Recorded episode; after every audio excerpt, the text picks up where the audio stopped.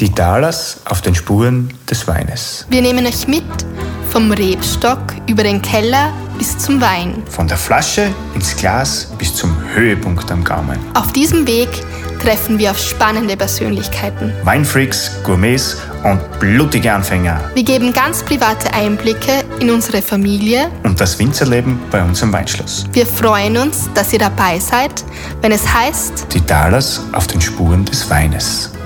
Grüß euch und herzlich willkommen hier bei unserem Podcast. Freut mich, dass ihr wieder dabei seid, wenn es heißt Events, Hochzeiten, Gastronomie und natürlich auch Wein.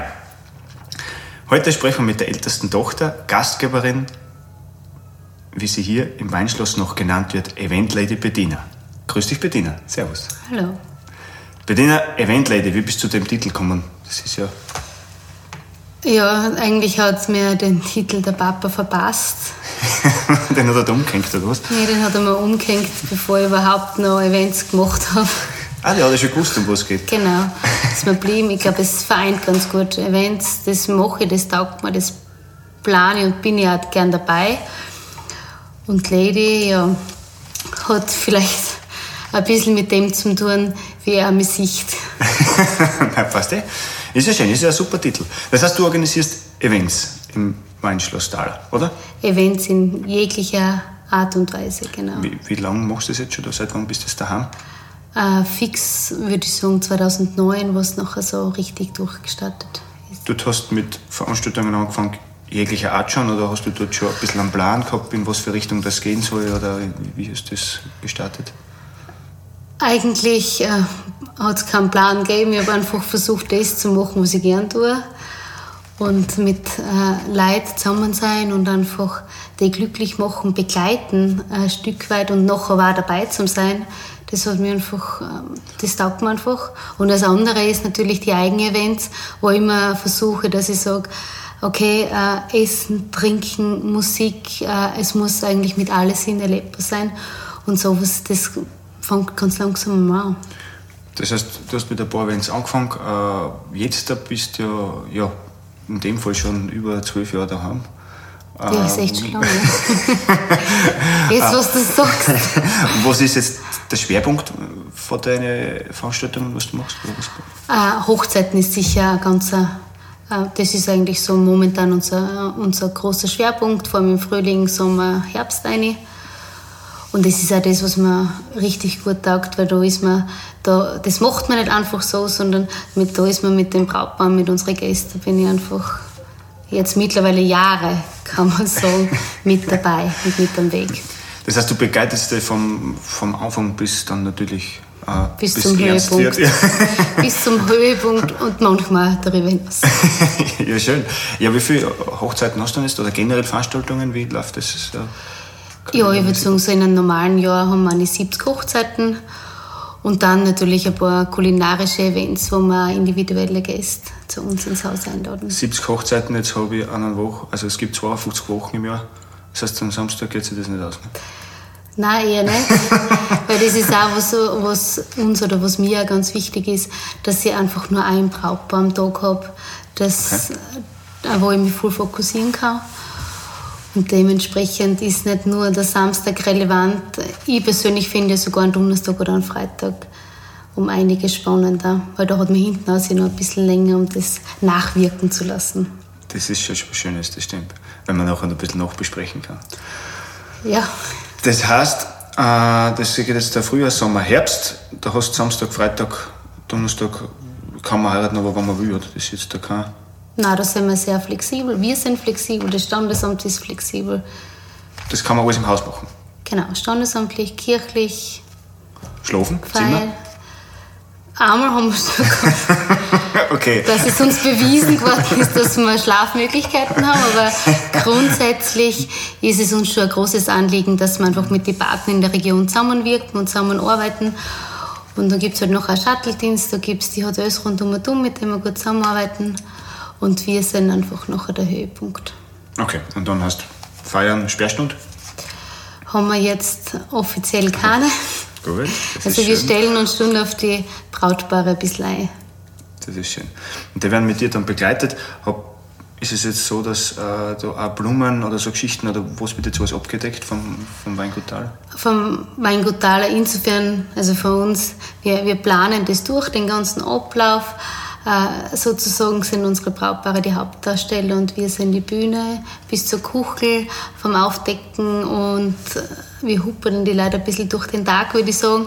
Aber sonst, was jetzt Floristik oder Fotografen oder sonstige Dienstleister äh, angeht, da schauen wir einfach, dass wir unsere Partner wieder mit ins Boot holen und äh, versuchen, äh, den Besten für das jeweilige Brautpaar zu finden. Gut, das ist natürlich auch ein Vorteil, die kennen die Gegebenheiten alle, die wissen schon, wie wir was wollen. Genau, das ist einfach. Das ist auch eine Win-Win-Situation. Und da sind wir auch dankbar, dass wir in der Region eigentlich wirklich gute Leute haben, die das machen. Hochzeiten, dann hast du Firmen-Events, oder? Solche Geschichten passieren auch noch, oder was ist dann sonst noch? Firmen-Events ist natürlich auch eine coole Geschichte, vor allem jetzt, wo wir einen zusätzlichen Raum schaffen. Also wir sind ja gerade in der Planung von einer, von einer fahrbaren Innenhofüberdachung. Da bin ich eigentlich sehr, sehr stolz, dass wir das auf den Weg gebracht haben, weil einfach das Zentrum im Haus, der Innenhof, noch noch besser belebbar wird.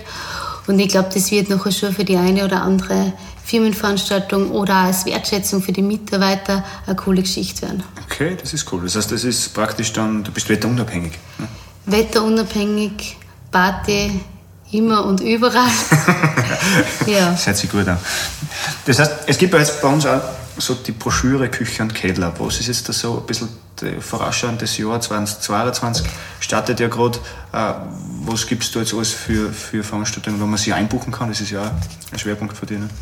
Genau, also wir versuchen natürlich auch immer wieder neue Gesichter bei uns im Haus äh, begrüßen zu dürfen und da ist eben das, was ich vorher schon gesagt habe, dieser Genuss mit allen Sinnen, das, ist, das schwebt mir halt immer vor. Essen, Trinken, Musical, Opernkabarett oder traditionelle Volksmusik, äh, klassische Musik ist so alles irgendwo eine Bühne bei uns kriegen und so gesehen ein Haus für jedermann sein.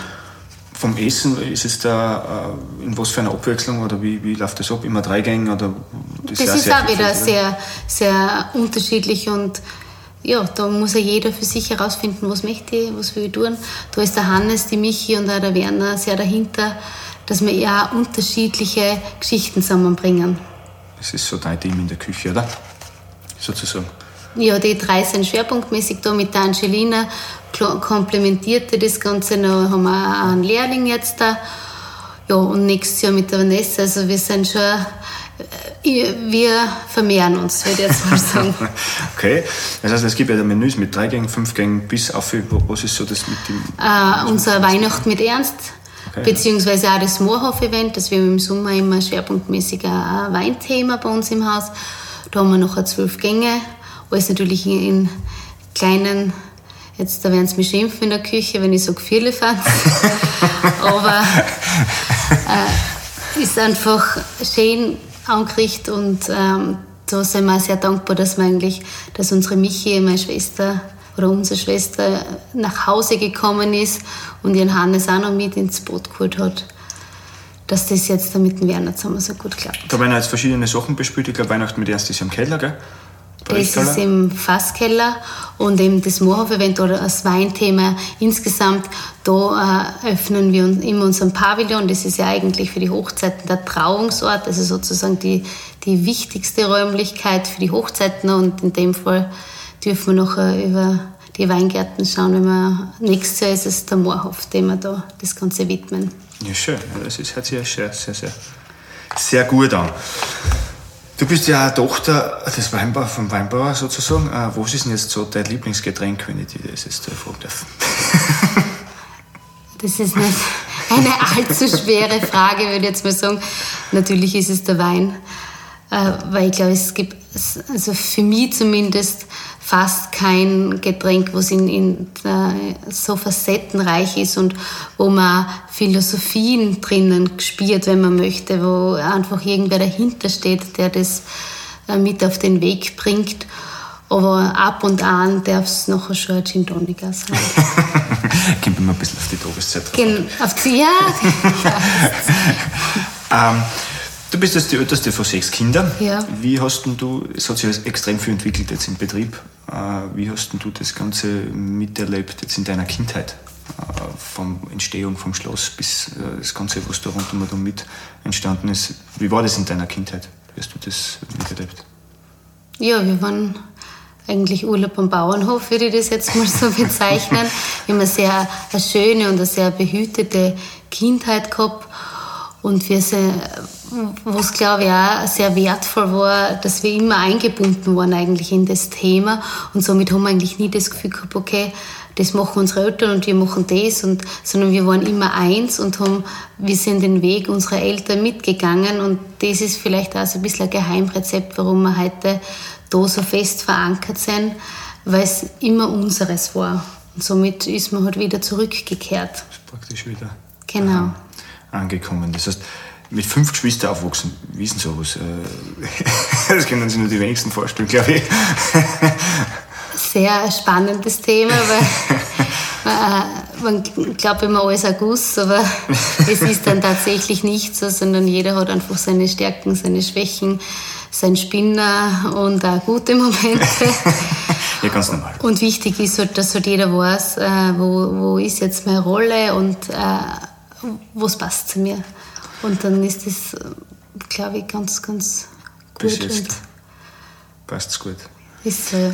Das heißt, äh, du hast dann natürlich deine Kindheit da verbracht, äh, dann Volksschule, ganz klassisch, Gymnasium, glaube ich? Und wie ist dann weitergegangen bei dir?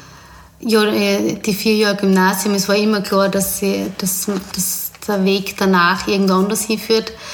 Der Plan A war Klosterneuburg, ganz, ganz spannend. okay, ja. Also man, man hat sich gedacht, sicherheitshalber mal so die äh, Älteste gleich mal Weinbau machen. Tatsächlich habe ich den Herbst vor Klosterneuburg beim Papa im Keller verbracht und es ist, war relativ schnell klar, dass das nicht mein Thema ist. also ich trinke gern Wein, ich schenke gern ein, aber ich mache sicher nicht selber. Und dann ist eben Gleichenberg ins Spiel gekommen, eh die, wie sagt man, die touristische Kaderschmiede. Und da bin ich das kleines Bauernländle hingekommen. In einer sehr, sehr andere Welt, als was ich sie gewohnt war. das glaube ich, da ist natürlich auch was anderes. Ja, und, und fünf Jahre? Fünf Jahre Gleichenberg mit ja. äh, Internat, mit äh, in der Ausbildung, was mir auch taugt haben, dieses Praxisnahe, also einerseits die Theorie, andererseits die Praxis. Mir auch das Internat taugt. Vielleicht aber es von daheim gewohnt ist, dass man aufeinander picken muss. das kann sein, ja. Ja, und danach eigentlich wollte ich nach Gleichenberg wollte der Gastronomie den Rücken kehren. Ist mir nicht gelungen. Hast du nicht ganz geschafft? So, den Absprung habe ich nicht geschafft und deshalb, Gott sei Dank. Äh, ja, Gott sei Dank muss man sagen, weil ich könnte mir halt nichts anderes vorstellen, als mit Menschen zu arbeiten. Aber du bist ja da noch ein äh, bisschen fort, oder? Hast du während der Ausbildung schon Praxis gemacht und bist noch und noch?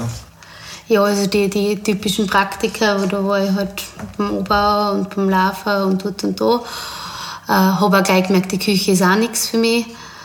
Und dann, nachdem äh, die, das Bankenwesen gesagt hat, nein, es ist nicht, sie wollen mich nicht, dann, bevor ich daheim um und um sitze, äh, dann bin ich halt nach St. Moritz, was auch sehr spannend war, weil einfach die Menschen, die man dort trifft und wie man mit dir umgehen muss, das prägt dann schon und einer meiner wichtigsten Stationen, oder für mich wichtigsten Stationen, war einfach wie im Schiff auf der Seebahn, weil irgendwie war es auch wieder ein bisschen wie daheim, wo aus allen Herrenländern die ähm, Leute zusammengekommen sind und wir waren wie eine große Familie eigentlich. Und mit ein paar wir heute noch Kontakt. Ja. Das ist cool. Und dann heim, und was hat dich dann schlussendlich wirklich, wirklich heimgezogen? Oder, oder was war dann der ausschlaggebende Grund, dass du sagst, du machst das dann? Hat der Papa gesagt, Dirndl, geh her?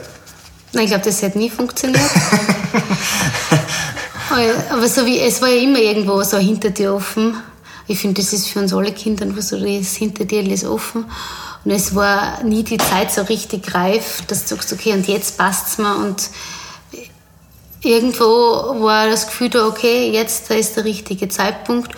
Und vor allem, ähm, jetzt will man äh, ein bisschen einen anderen Weg einschlagen. Da muss ich auch sagen, dass der, der Papa so offen war und gesagt hat, okay, probier die aus und, und wir schauen und wir machen.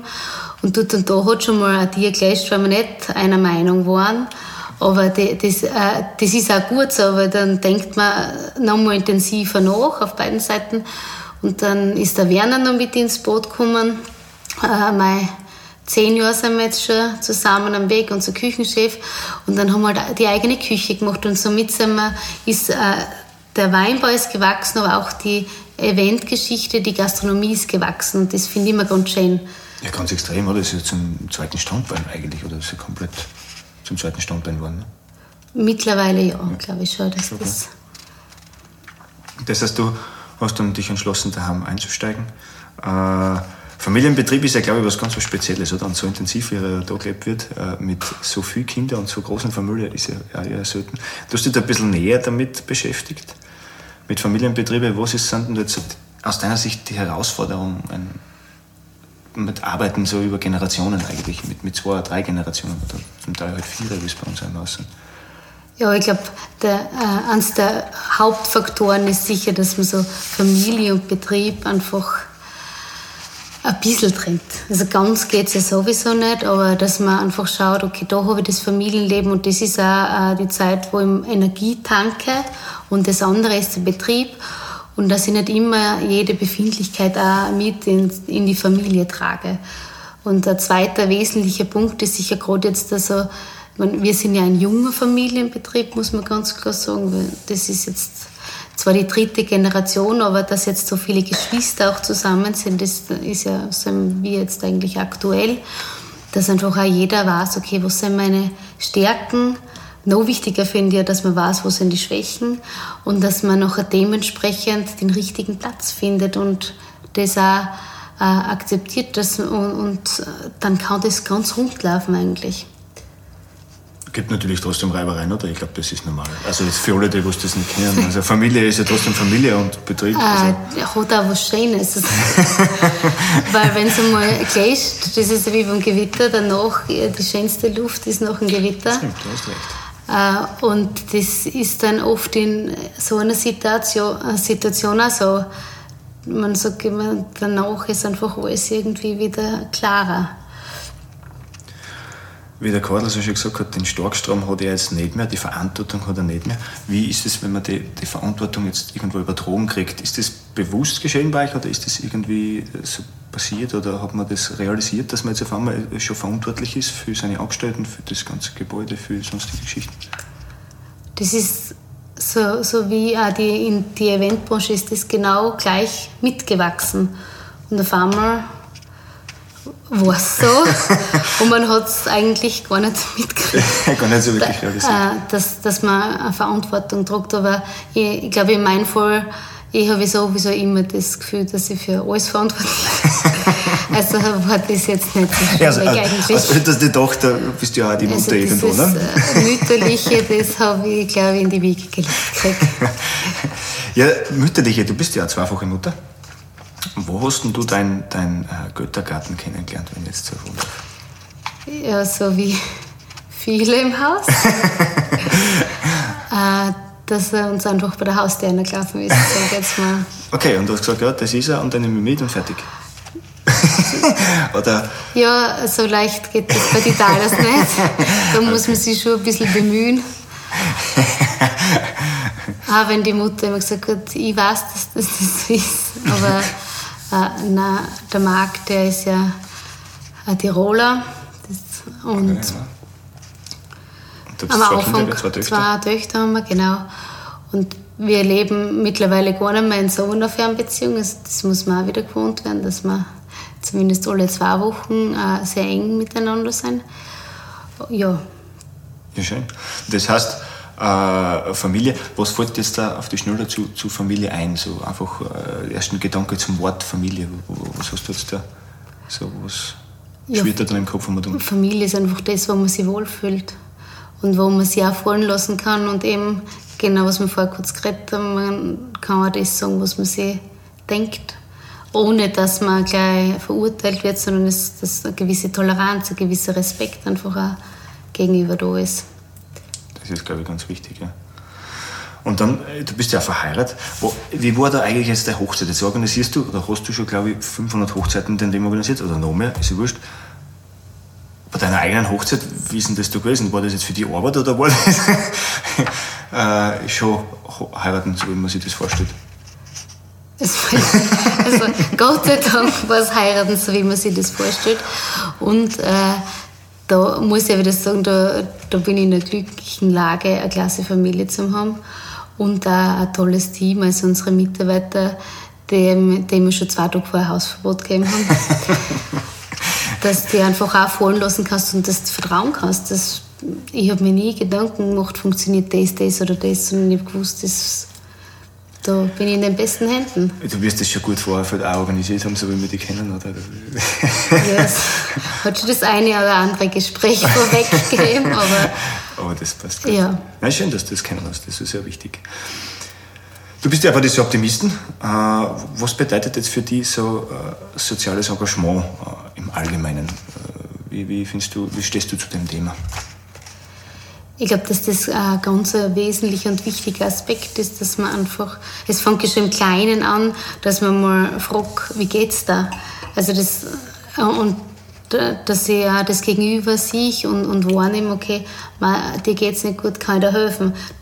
Das ist das Kleine und das mit diesen Optimisten, ähm, das ist mir einfach eine Herzensangelegenheit, weil mir, mir gefällt das einfach, wenn einfach so ein eine Riege aus Bauerfrauen, sage ich jetzt mal, zusammen ist und wo man ein bisschen was bewegen kann, jetzt äh, im, im Kleinen bei uns, aber vielleicht auch überregional und weltweit und im Speziellen für Frauen und für, für Kinder, wenn du dann zwei kleine Mädchen hast, dann ist das schon noch einmal wesentlicher, muss man ganz klar sagen. Das, das verstehe ich sofort.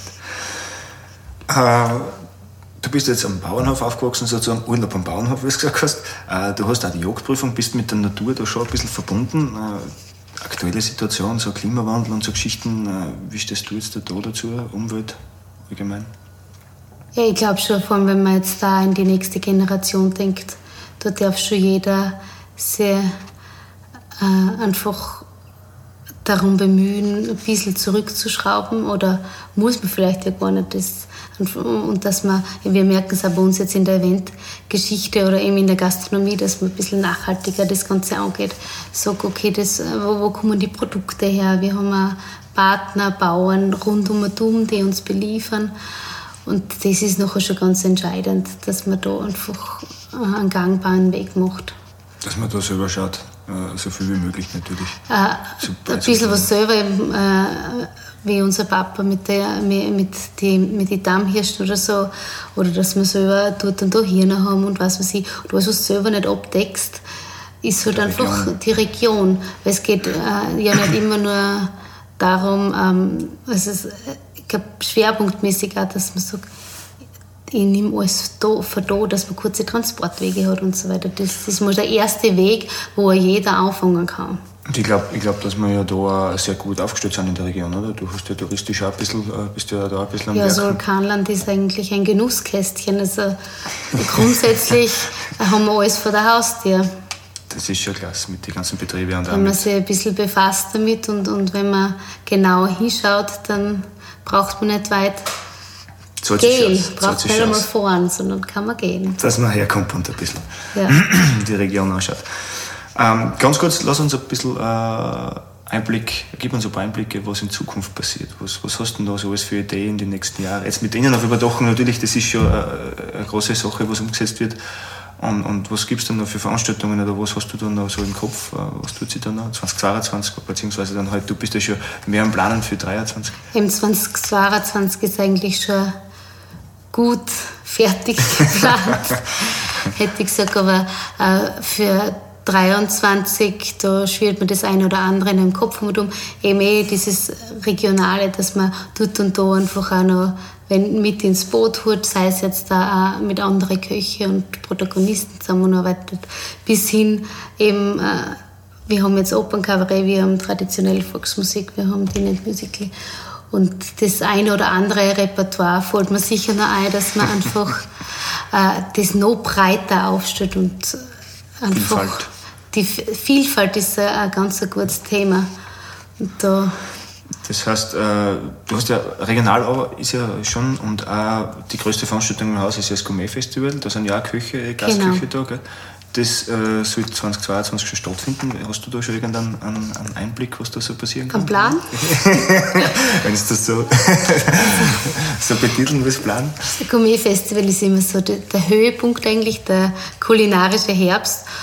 Und ich bin echt äh, stolz, dass wir heuer wirklich große Köche aus der Region mit dabei haben. Also da war ja mal mit dem Finkanspeter oder auch mit dem Triebelwalter vom Lillis. Der Windisch Hans ist dabei. Ähm, der Carlo Sama ist eine spannende Geschichte, weil der Papa hat die ersten Küche- und Kellerveranstaltungen mit ihm gemacht. Okay. Oder Borkenstein Fürstenbräu, dass man, das, dass man einfach Fürstenfelder mit einbindet. Darüber hinaus der Blachuta in Wien oder also der Köck Günther in dem Fall. Ja. Und auch Gin, glaube ich, für die Region. Gin aus der Region ah. werden wir wieder mit den Gölles machen oder die äh, Schokoseite mit dem, äh, mit dem Fitz Dominik. Ja, und, und so weiter und so fort. Und das Wie viele Leute sind da eigentlich? Ist das die größte Veranstaltung, gell? Ja, die 600 Gäste dürfen wow. wir da begrüßen. es ist, da lassen wir den steirischen Herbst so richtig schön ausklingen. Und dich duschen lassen wir es ja, da. Genau. das ist gut. So, Bettina, das war's dann schon. Äh, eine kleine Frage hätte ich noch. So schnell geht's? Ja, so schnell geht's. Und wir sind schon wieder durch, zum, beim ersten Mal zumindest. äh, eine kleine Frage, wenn du jetzt ein Wein geworden warst, äh, was, äh, was für Wein wärst du dann geworden oder was für, was für Wein vom Charakter würden die da gut beschreiben? Ich glaube, ganz gut erzweigelt. Okay. Als autochtone Rebsorte und einfach verwurzelt im Vulkanland in unserem Fall. Also so und Zweigelt ist gekommen, um zu bleiben. und ist auch ein bisschen äh, eher auf der kräftigeren Seite oder bist du auf der Klassik dann? Es darf ruhig ein bisschen kräftiger okay, ja schön. Ja super, hat mich gefreut.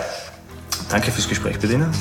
Das war's schon wieder. Vielen Dank fürs Dabeisein. Wir hoffen, ihr hattet Spaß beim Zuhören und konntet spannende Einblicke gewinnen. Wenn es euch gefallen hat, freuen wir uns über 5 Sterne und abonnieren könnt ihr uns auch gerne. Ihr wollt hautnah dabei sein bei den Vorbereitungen zu unserer nächsten Episode? Dann folgt uns auf Instagram und Facebook. Viert euch und bis zum nächsten Mal, wenn es wieder heißt: Die Talos auf den Spuren des Weines.